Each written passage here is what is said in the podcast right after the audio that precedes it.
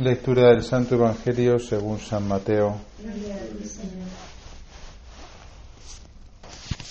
En aquel tiempo dijo Jesús a los sumos sacerdotes y a los ancianos del pueblo, escuchad otra parábola. Había un propietario que plantó una viña, la rodeó con una cerca, cavó en ella un lagar, construyó una torre, la arrendó a unos labradores y se marchó lejos. Llegado el tiempo de los frutos, envió sus criados a los labradores para percibir los frutos que le correspondían. Pero los labradores, agarrando a los criados, apalearon a uno, mataron a otro y a otro lo apedrearon. Envió de nuevo otros criados, más que la primera vez, e hicieron con ellos lo mismo. Por último, les mandó a su hijo, diciéndose, tendrán respeto a mi hijo. Pero los labradores, al ver al hijo, se dijeron, Esta es, este es el heredero, venid, lo matamos y nos quedamos con su herencia y agarrándolo lo sacaron fuera de la viña y lo mataron. Cuando vuelva el dueño de la viña, ¿qué hará con aquellos labradores? Le contestan, hará morir de mala muerte a esos malvados y arrendará la viña a otros labradores que le entreguen los frutos a su tiempo. Y Jesús les dice, ¿no habéis leído nunca en la escritura la piedra que desecharon los arquitectos es ahora la piedra angular? Es el Señor quien lo ha hecho, ha sido un milagro patente. Por eso os digo que se os quitará a vosotros el reino de Dios y se dará a un pueblo que produzca sus frutos. Los sumos sacerdotes y los fariseos, al oír sus parábolas, comprendieron que hablaba de ellos, y aunque intentaban echarle mano, temieron a la gente que lo tenía por profeta. Palabra del Señor.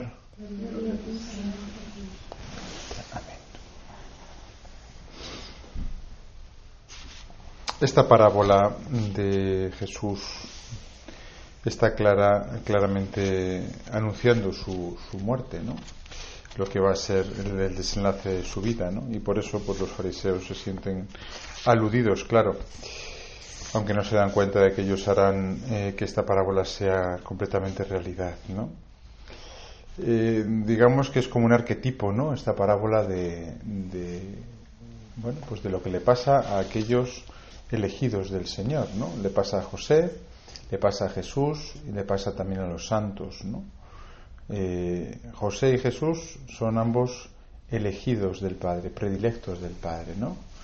José pues es el, predilecto de su Padre Israel. Eh, Jesús es el Hijo predilecto del Padre.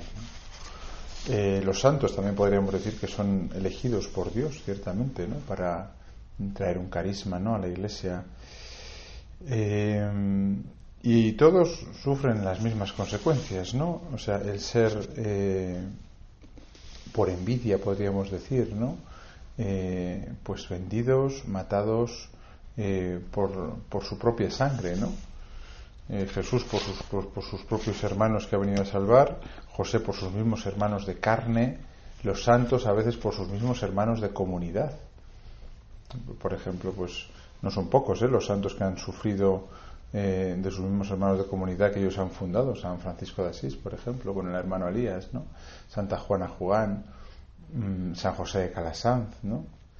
Eh, muchos, muchos santos que han vivido exactamente eh, este, este mismo arquetipo, ¿no? De que la piedra angular, ¿no? Pues que eran ellos como fundadores, que era Jesús como Dios, ¿no? Que era José en los planes de Dios, pues es desechada a un lado, ¿no? es, eh, pues eso, eh, ¿no? Por eso, hombre, cuando vemos esto, pues, pues deberíamos de, de, de, aceptar, ¿no? Que esto es, pues eso, un arquetipo, es decir, una manera de proceder, ¿no? De Dios con sus elegidos, ¿no? Que es un poco curiosa, ¿no? Porque precisamente a los que más ama, a los que más quiere, ¿no? Pues sin embargo sufren, ¿no? Esta, esta, esta traición, ¿no? Esta venta, esta muerte, ¿no?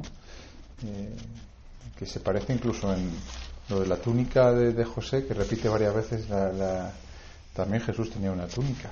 No sé si tiene algo que ver, luego lo pensáis, eso va para una tesis doctoral seguro, ¿eh? De la túnica. Yo, yo leí una vez una tesis que tenía que ver solamente con algo de, de, las prendas de Jesús, seguro que la túnica también viene en esa tesis. Y hay detalles de estos en la escritura que incluso en eso, ¿no? Incluso el, el, sacarle fuera, ¿no? Es decir, a Jesús lo sacan, o sea, en la parábola dice que le sacan fuera de la viña, ¿no? A Jesús le sacan fuera de Jerusalén, ¿no? A José le sacan fuera de la tierra prometida. a Egipto, ¿no? Con lo cual sí, es, hay, paralelos en todo, ¿no?